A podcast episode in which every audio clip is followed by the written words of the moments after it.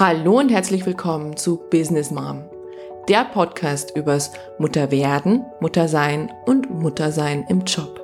Mein Name ist Dr. Susanne Dietz und heute habe ich wieder eine No-Filter-Folge für dich. Schonungslos, ehrlich und mit Sicherheit nicht objektiv. Ich wünsche euch wertvolle Erkenntnisse und sinnstiftende Impulse.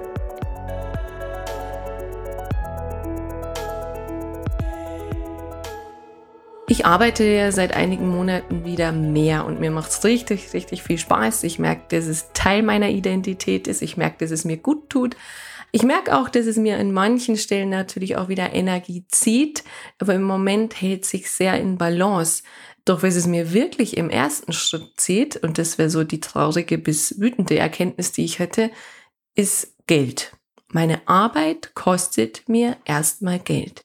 Das heißt, wenn ich hier sitze, einen Podcast aufnehme, wenn ich ein Coaching gebe oder aber wenn ich sogar wieder auf Seminar und Workshop bin und das manchmal mehrere Tage am Stück, dann kostet mir das Geld. Einfach aus dem Grund, weil in der Zeit jemand anderes unsere Kinder betreuen darf. Also eine ganz einfache Rechnung, dann gibt es einen Babysitter, eine Kinderfrau, wie auch immer, der oder die dann Geld kostet.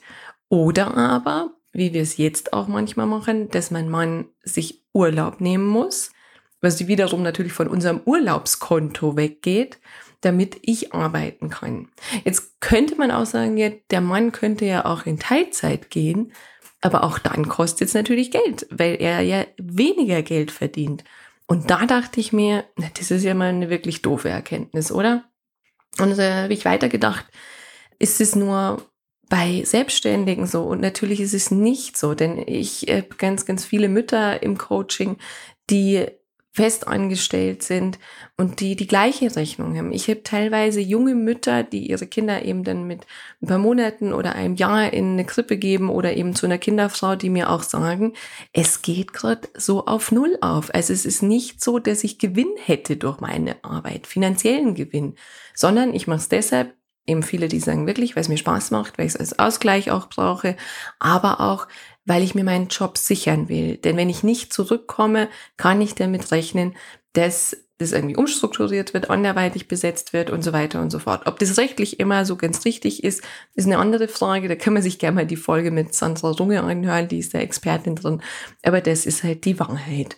Und ich bekomme ehrlich gesagt auch immer einen Hals, wenn ich denn von den erfolgreichen, vor allem selbstständigen Müttern höre, die sagen, ja, das ist ja alles nur eine Frage der Organisation bei mir funktioniert es ja auch super gut. Und wenn man dann mal dahinter guckt, dass diese dann für jedes Kind eine einzelne Nanny haben oder ein Au-pair oder aber Kinderfrauen en masse und sich aber auch sag mal, die Qualität der Betreuung aussuchen können, dann finde ich, ist das eine ganz andere Nummer. Und darüber wird nicht gesprochen. Ich habe überlegt, naja, wie kann man es lösen? Ich glaube, lösen kann man es überhaupt nicht. Man, man muss diese Investition für sich tätigen eben auch monetär. Und ich glaube, damit geht einher ein stiller Abschied, dessen wir uns nicht bewusst sind, der Abschied von den Großfamilien.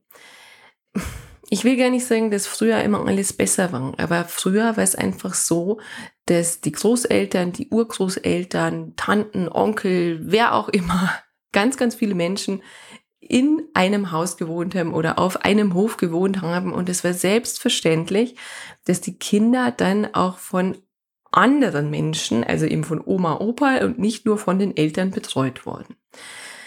Da dachte ich mir, ja, das wäre einfach. Aber die andere Wahrheit ist, dass auch dieses Modell nicht immer gut funktioniert hat, beziehungsweise auch jetzt nicht gut funktioniert.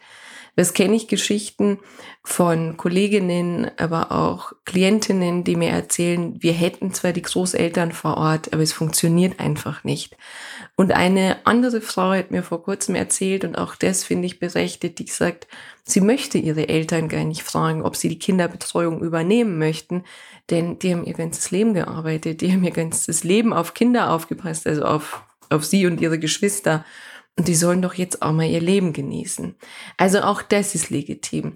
Deswegen der Ruf nach einer Großfamilie, der ist nicht ausreichend beziehungsweise ist manchmal kurz gedacht, sondern es geht immer darum, wirklich auch hier wieder flexibel zu agieren. Wir brauchen die Betreuungssituation, die zu uns passt und vor allem auch die zu unseren Werten passt.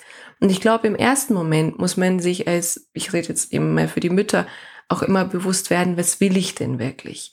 Vielleicht will ich auch meine Kinder daheim betreuen, solange es geht. Und ich habe da auch meine Freude drin.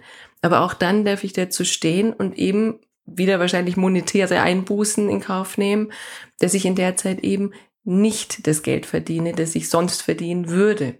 Beziehungsweise, dass ich mir dann auch eingestehen darf, wenn ich arbeiten gehe, dass in dieser Zeit meine Kinder eben in einer Betreuungseinrichtung sind und dort eben auch wieder finanzielle Mittel fließen. Und ich möchte gar nicht so viel über das Finanzielle sprechen, denn ich glaube, das kann man schwer ändern. Es ist, wie es ist. Der Gedanke, der mir noch kam, der ist sehr, sehr viel schwerwiegender.